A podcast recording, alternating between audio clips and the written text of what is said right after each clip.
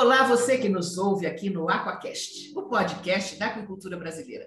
Muito obrigada por fazer parte deste grupo de ouvintes deste canal e hoje nós temos uma novidade, um novo parceiro aqui no, nas discussões dos assuntos que nós vamos conversar, que é o Antônio Fernando Leonardo, pesquisador do Instituto de Pesca, aqui da unidade do Centro de Pesquisa do Pescado Continental de São José do Rio Preto, e é um prazer tê-lo conosco. Mas vamos lá, sempre pela nossa ordem alfabética. Então, hoje muda, é o Antônio Fernando Leonardo que vai cumprimentar os nossos ouvintes. Diga lá, Léo. Bom dia a todos os ouvintes. É um prazer poder contribuir com esse time de especialistas aí da área de aquicultura. Feliz pelo esse convite e obrigado a todos aí. Vamos ter uma bela discussão hoje. Emerson. E aí, Leozinho? Chegado nosso aí, gente boa, Marilson e Fabinho. Giovanni hoje dormiu mais, então vamos que vamos. A discussão hoje, o tema é bom, hein, Marilzinha? Vamos lá. É, promete, né? Fabinho Sussel. Salve, salve, meus amigos! Marilza, Emerson, Leozinho! Vai estar satisfação ter você aqui com a gente. Vamos que vamos, vamos falar de aquicultura. Qual vai ser o tema hoje, Marilza? Então, gente, vamos discutir a entrada aí da gigante, né, no ramo de proteína animal na aquicultura, né, comprando aí lá na Austrália a Ruon, né, que foi aprovada agora, né, e oficializa aí a entrada dela dia 17 de novembro. É o segmento de uma, uma das mais poderosas indústrias de alimentos no mundo, né? Está aí num ranking entre as 10 mais, figurando aí sexto, ou sétimo ou cinco, enfim, não tenho certeza, mas ela começa ali com a produção de salmão na Austrália, né? Como é que isso, a entrada da JBS, gente, o que que ela representa aí para o setor a, a, a entrada na, na, produção. O que, que vocês acham? É, Marilza, representa muita coisa, né? Só para que todos tenham uma noção, essa aquisição precisou passar pelos conselhos administrativos internacionais, né, para autorizar essa compra, né? Então, a partir de uma situação dessa, dá para ter uma ideia, uma noção do tamanho da negociação que, que estava em jogo aí. A JBS, que é uma grande especialista em, em proteína animal, já dominava o, o mercado de, de bovinos, de suínos, de aves, já estava pisando no mercado de aquicultura através da distribuição via Seara, que é uma marca que, que a JBS também adquiriu há, há tempos atrás, e agora entra também na produção e na produção de, de salmão. Né? Então, é uma, é uma gigante do segmento de proteína animal olhando para a aquicultura. Não é só por, por, por vaidades, porque eles gostam, não. É porque tem oportunidade de negócio envolvido aí. Então, uma baita notícia para o setor e, sem sombra de dúvidas, é algo que vai mexer com esse segmento aí, porque a JBS tem toda uma expertise nesse assunto de proteína animal.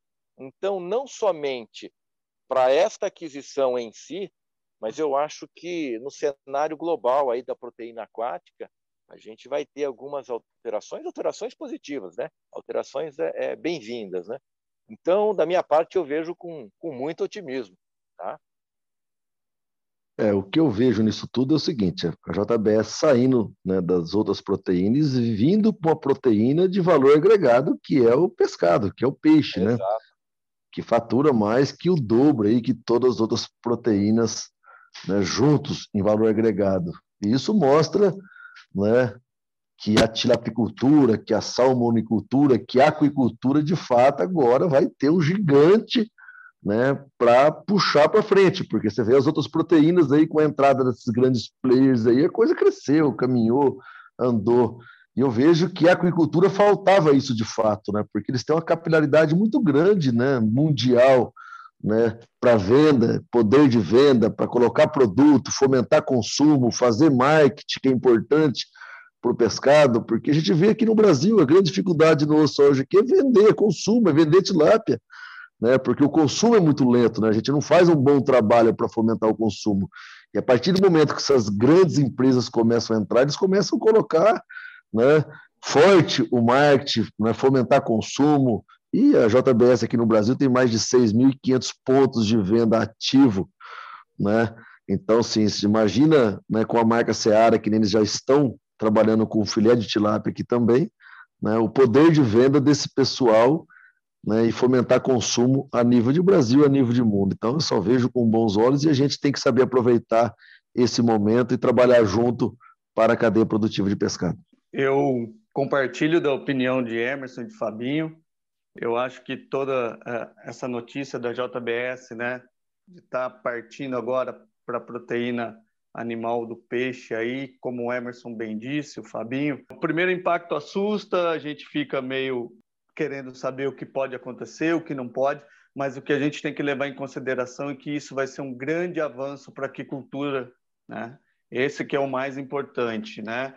Ela entrando, como o Emerson bem disse, com marketing, fomentando aí o que a gente tem sempre uma, uma necessidade que é o apelo de levar a proteína animal cada vez mais à mesa dos consumidores. Eu acho que essa gigante entrando nesse segmento agora do peixe só vem a contribuir cada vez mais com a nossa cadeia e com o nosso segmento aquícola. Bom, é, isso é fato, né? Até porque grandes campanhas de consumo de pescado com certeza decorrerão dessa entrada da, da JBS na produção, né?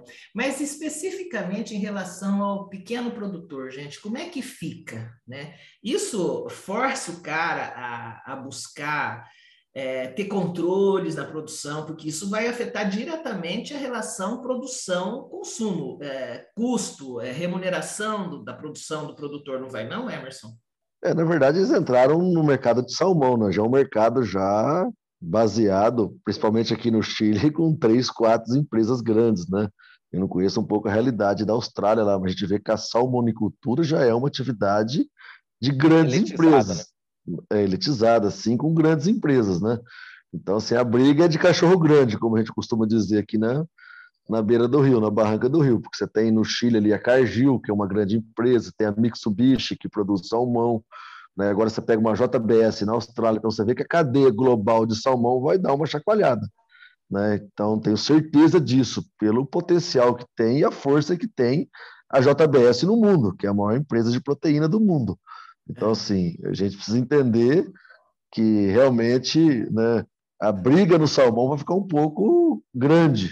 Né? E a gente, pensando na tilapicultura, que ele já vem sondando para entrar também na cadeia de é. produção da tilapicultura, né, já está a marca Seara, já está comprando bastante filé de tilápia, tem bastante indústria trabalhando e processando peixe em marca própria para a Seara, né, que é da JBS. Então, assim, a gente vê que eles já estão, de fato, também na iminência de entrar logo, logo no mercado brasileiro também, com a tilapicultura e talvez na produção também e industrialização. Então, assim, a entrada desses gigantes, claro que mexe com toda a cadeia. A tilapicultura ainda no Brasil é um pouco desorganizada, tem muito pequeno produtor, tem poucas indústrias grandes, né, que realmente têm potencial de uma JBS talvez adquirir e fazer o trabalho que eles fazem já em outras proteínas. Né? Mas eu não vejo, Maurício, o pequeno assim que seja de fato afetado, porque tem mercado para todo mundo. A partir do momento que você populariza um, um, consumo e uma espécie, ou a aquicultura em geral, você abre espaço para todo mundo vender e todo mundo crescer.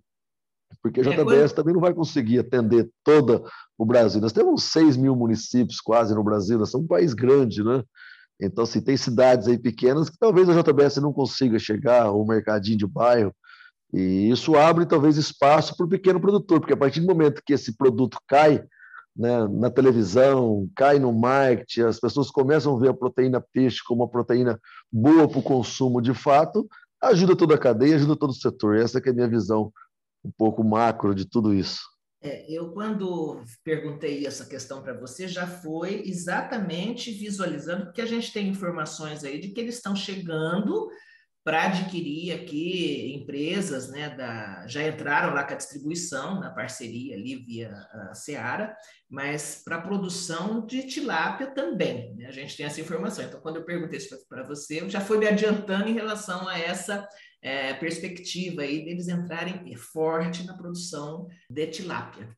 É, Marilza, assim, também analisando sobre uma ótica um pouquinho diferente, a notícia continua sendo boa, mas poderia ser melhor poderia esse investimento poderia estar sendo feito aqui no Brasil, na nossa tilapicultura, na nossa produção de camarão ou na nossa produção de tambaqui, né? Então, assim, continua sendo boa notícia, mas, pô, JBS brasileira, comprando empresa lá fora, a gente precisando tanto de um fomento a, a, da nossa, da, da, das espécies que nós produzimos aqui no Brasil, né? Então, tem, tem esse, essa outra forma de analisar o negócio. Agora, talvez seja só o começo, né? Pisando lá no salmão, e quem sabe começar a trazer tecnologias de lá para cá, né? De modo que a gente possa aplicar na nossa produção de tilápia. É, é, as tecnologias que se usam no salmão não são exclusivas do salmão. Né? Muita coisa da tilapicultura foi copiada da salmonicultura. Né? Então, vamos ficar na torcida para que a JBS também tenha um olhar é, mais interno, né? de modo a, a também é, é fomentar, também incentivar a nossa produção nacional. Eu acredito muito, né, quando a gente faz, fala do pequeno, né, da, da, dos agricultores familiares, eu acredito muito na, na reestruturação. A gente precisa trabalhar com uma reestruturação dessa cadeia para que torne eles fortes e competitivos para acessar os maiores mercados, né? A gente tem experiência, eu trabalhei durante 15 anos com pequenos produtores, como o Emerson disse, há mercado para todos, né? Nós fizemos um levantamento aqui no Instituto de Pesca com 42 food trucks na região de Rio Preto e eles movimentam 120 toneladas de filé de tilápia, né? Isso Olha aí, olha só. Isso que eu consegui levantar só 142 food trucks. Imagina, quer dizer, pode ser muito mais. Então esse esse produto talvez pode vir da agricultura familiar, né? Pode vir de pequenos produtores alicerçados numa plataforma junto com os grandes. É importante ter esse entendimento que muitas vezes são as grandes empresas que estruturam a cadeia produtiva como um todo é que dão viabilidade para o pequeno produtor sobreviver de forma mais constante. O frango e o suíno não deixa de ser um exemplo clássico. Problema do frango e do suíno hoje é a grande oscilação do preço do milho né? E isso afeta diretamente esses produtores.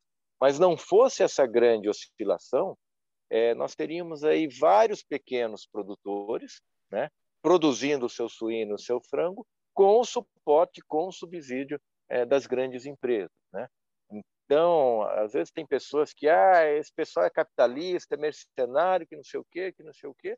Mas não, muitas vezes é necessário ter as grandes empresas bem estruturadas, bem fortalecidas, para dar. É, é, é, isso que muitas vezes acaba dando oportunidade para o pequeno produtor. É, uma grande empresa ela é uma locomotiva, né, Fábio? Ela puxa, né? isso, né? Isso. Ela leva produto na mesa, ela abre mercado, ela fomenta consumo, ela exporta. Já pensou que fosse do frango e do suíno ou do bovino se não tivesse essas grandes empresas? Então, assim, a gente tem que fazer uma analogia num todo, né? porque a gente vê o pequeno produtor sempre crucificando né, o grandão, a grande empresa, reclamando que o cara destrói o mercado. E não é bem assim, porque esse cara é o cara que vai abrir mercado, é o cara que vai gerar oportunidade para todos, é o cara que vai levar produto na mesa do brasileiro, é o cara que vai popularizar essa proteína, seja ela peixe, frango ou outra proteína qualquer. Então, assim, eu não, eu não tenho medo de uma JBS entrar no segmento peixe. Nenhuma, porque ela entrou na Austrália ou aqui no Brasil. E eu torço para que ela entre de fato, porque ela entrando, ela vai popularizar o negócio, vai puxar o peixe para frente, vai colocar peixe em qualquer supermercado aí no Brasil. A força de venda que tem um grupo desse, de logística, distribuição. Então, assim, a gente tem que pensar isso com bons olhos. Agora, sim, não dá para o produtor pequeno também ficar só reclamando. A gente vê o produtor pequeno sempre colocando a culpa no grandão, a culpa no mercado, a culpa na ração, a culpa no governo, a culpa no vizinho, mas ele não faz o dever de é. casa bem feito. Ele não vai buscar também uma capacitação melhor, ele não vai buscar uma tecnologia, tem medo de mudar. Eu conheço um produtor que faz o, o mesmo manejo faz 20 anos em tanque rede, usa a mesma tabelinha de ração ali, usa o mesmo modelinho matemático dele de 20 anos atrás, que a gente já sabe que está ultrapassado. Então, assim, esse, esse produtor ele vai ficar para trás. É inevitável né, que ele não consiga acompanhar uma média, uma grande empresa, porque ele também não busca. Então, assim, o pequeno produtor precisa sair um pouco da zona de conforto, né, Fábio? Porque a gente vê esses caras reclamando sempre do grande, né? Sempre colocando problema nos é. outros e não busca uma solução dentro de casa para tentar melhorar uma forma diferente de produzir, uma forma diferente de agregar valor no seu produto, uma comercialização regional ali de um produto diferenciado que talvez uma grande empresa não tenha condições de fazer. Ou seja, que precisa sair um pouco da zona de conforto pequeno e, e, e enfrentar um pouco mais a realidade. Eu queria aproveitar aqui, é, quero fazer uma reflexão em conjunto com vocês aqui, quando você fala, Fabinho, do, hum. pô, podia estar tá comprando uma empresa brasileira, podia estar tá comprando alguma empresa no Brasil, entrando aqui na produção de tilápia, já efetivando alguma coisa. Né? Mas será que esses caras têm informações sobre tudo? Né? Uma das dificuldades que a gente tem aqui é a própria insegurança jurídica, que há anos a gente fala disso, e há anos não conseguimos, não caminhamos nada. Quando, por exemplo, no estado de São Paulo, aqui, a gente tem empresas pequenas que foram licenciadas pela CETESB, tinha licença ambiental, e agora a CETESB não está renovando. Será que essas questões aí de por que, que não se efetivou ainda o negócio aqui no Brasil, não passa um pouco por isso? Muito bem colocado, Marilza, faz todo sentido, né?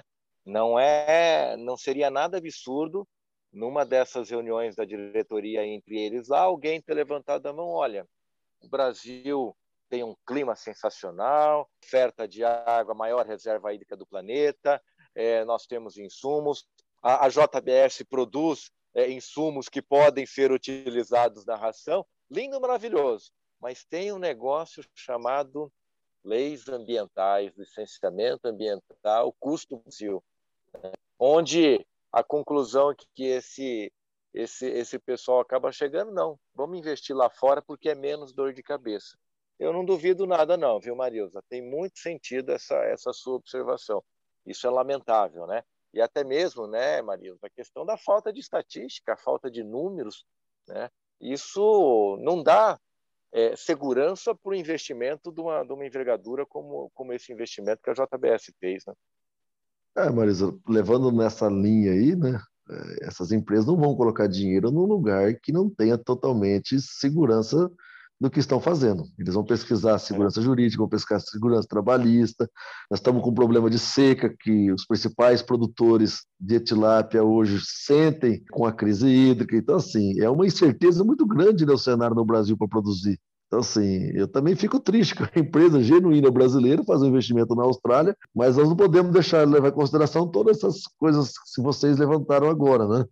Que é pertinente. E eu também, se fosse a JBS, eu pensaria em tudo isso, porque não dá para colocar dinheiro bom num lugar ruim, né? Que não tenha certeza e segurança que vai conseguir trabalhar em paz, né? Isso acende uma luz amarela no fim do túnel, né? Uma luz de reflexão não só para nós do setor aquícola, mas para o setor de governanças, né? O porquê de uma gigante do território nacional investir em território internacional e não investir aqui, né? Então fica essa luz amarela aí que talvez que não caminhe para vermelha, fique de amarelo e depois sinal verde com um novo investimento aqui, né? Mas é uma grande reflexão da gente pensar, fazer, analisar. Sim, sim, é de se refletir a respeito disso. Inclusive, me faz lembrar a palestra que eu assisti do Werner na FENACAN, não sei se foi 2018 ou 2019, logo que a CP Food, uma gigante tailandesa do segmento de proteína animal, comprou 40% da Camanor. Ah, nessa palestra, onde o Werner deu detalhes de como foi essa negociação, né, o que mais afastou, o que mais travou a venda da Camanor foi justamente a questão jurídica, porque o pessoal da Tailândia vinha, a coisa caminhava quatro, cinco passos, aí depois, por um detalhe dessas questões jurídicas, regressava a dez passos. Né? O pessoal ficava inconformado, não, mas isso não existe. Aí vai o Werner com a sua formação europeia e com a sua é, com seu bom, bom entendimento de Brasil explicar isso para os tailandeses que aqui as coisas funcionam desse jeito. Né? Então, é, por várias vezes o negócio quase foi desfeito por conta desse, desse custo, desse risco Brasil. Né? Então, realmente, essa é uma questão muito preocupante. Eu penso que todo mundo já falou, né? A gente não vai para frente, a gente anda de lado que nem caranguejo, porque uh, o, o governo realmente ele muito ajudaria se não atrapalhasse. Agora, tem Exato. também os tais agentes ambientais, né, licenciadores, que são irredutíveis, não têm informação e não se esforçam para sair da cadeirinha deles, lá, salinha, com ar-condicionado, para vir conhecer a realidade sobre a produção. E aí fica em si mesmado num dogma que eles têm, de que a produção é nociva e que não é, a gente sabe disso, quem está na realidade sabe disso, e aí a gente não caminha, a gente não caminha. Eu juro por Deus, porque eu vou falar uma coisa para vocês, eu estou meio que cansando já disso, sabe? Já estou cansando disso. E aí eles se escudam com o Ministério Público, que também não vem atrás de uma informação, efetiva sobre a atividade, e a gente fica aqui feito cachorro correndo atrás do rabo. E aí a gente não sai disso. Né? A gente não consegue romper esse círculo de reforço de influência para ir para a luz, para essa luz amarela que o Léo fala aí no fim do túnel. Eu não sei, viu? Eu ando um pouco é. cética, viu, gente? É, nós vamos pegar o exemplo das cooperativas no Paraná. Já era cooperativa de proteínas né, de frango, suína, Copacol e Cevale né, leite, mas já são muito fortes no leite também. Eles entraram no peixe. Entrou no peixe por quê? Porque tem licenciamento ambiental no Paraná hoje, eles conseguem ter um licenciamento, eles conseguem ter segurança jurídica. Então, assim, porque uma grande empresa daquela não ia entrar na agricultura se não tivesse de forma legal e legalizada. E, e a base daquelas cooperativas são todos pequenos produtores, que é o que a gente né, vê de fato que funciona muito bem. Então, uma JBS, talvez entrando na cadeia de produção aqui também no Brasil, eles podem fomentar, porque eles têm aí integração também em outras proteínas que funcionam muito bem. A JBS pode ser mais uma, uma, uma, uma empresa integradora aí do sistema de, de produção de peixe, né? Então, nós precisamos, o governo num todo precisa começar a olhar de forma diferente para a agricultura, precisa facilitar um pouco mais, né? Porque hoje a gente sente na pele aqui que é proibido criar peixe. Meu Deus do céu, você não consegue uma licença ambiental. É complicado, você renovar é difícil, então a insegurança é muito grande, você não consegue acesso a crédito. Então, uma empresa dessa analisa todos os cenários, né? eles fazem uma pesquisa aí e começam a entender que realmente talvez ainda não é hora de entrar no Brasil, no mercado aqua, por, por essas questões. Mas vamos torcer para que de fato eles venham e consigam contribuir ainda mais para o desenvolvimento da cadeia peixe eu vejo com bons olhos, não tenho medo.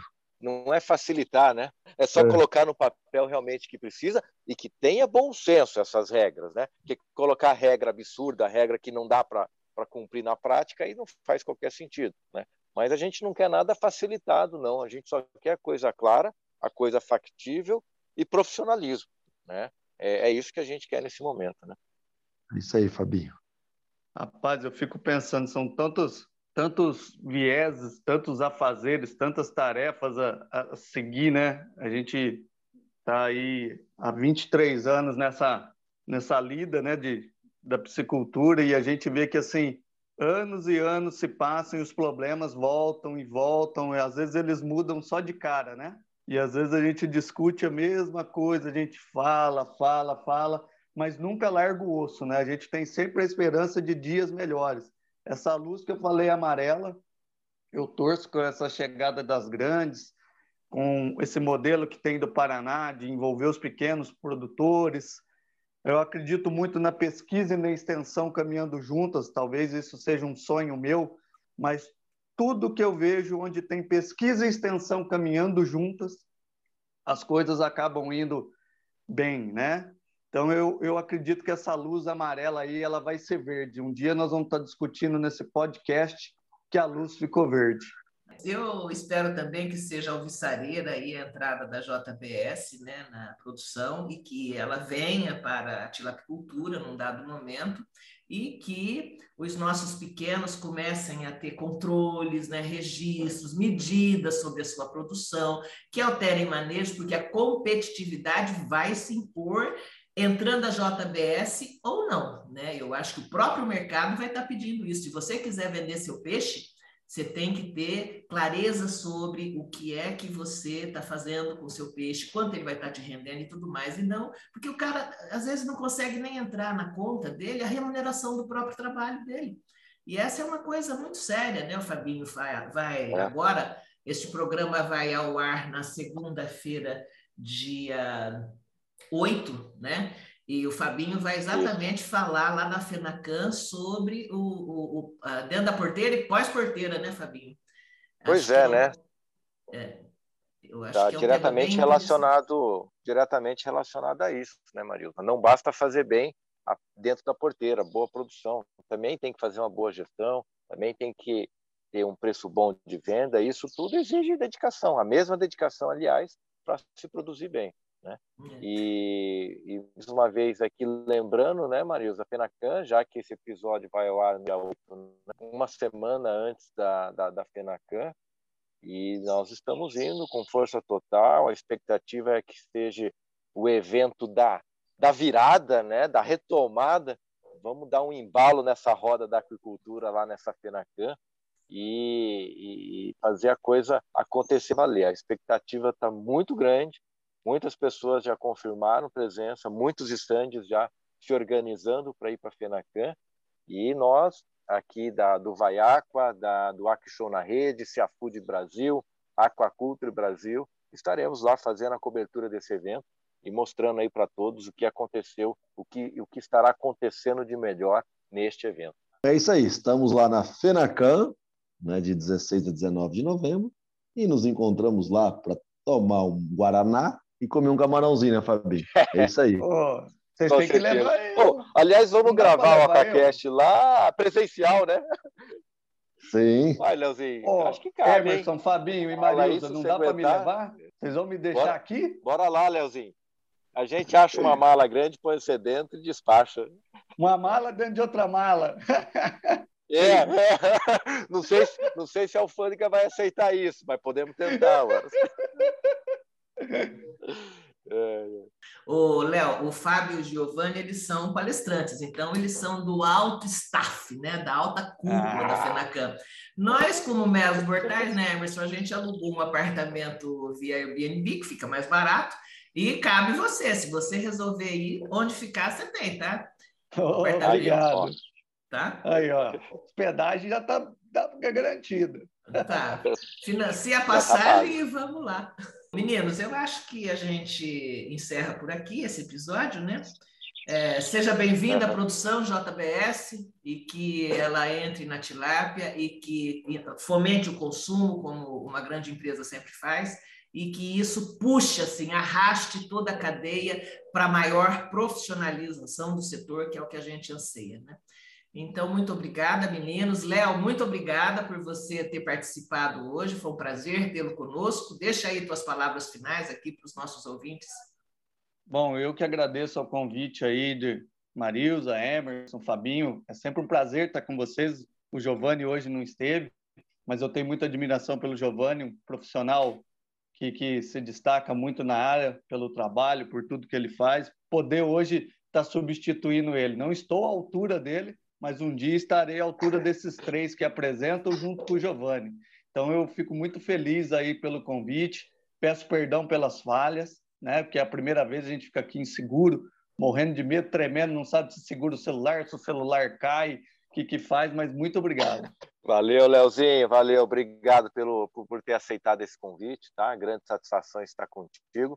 Marilza, mais uma vez, baita satisfação. Emerson, forte abraço, meu amigo. Até mais, valeu. É isso aí, pessoal. Um abraço e até o próximo episódio do Aquacast, o podcast da aquicultura brasileira. É isso aí, pessoal. Um grande abraço e boa semana para todos. Tchau. Até mais. Tchau. Tchau. Fui.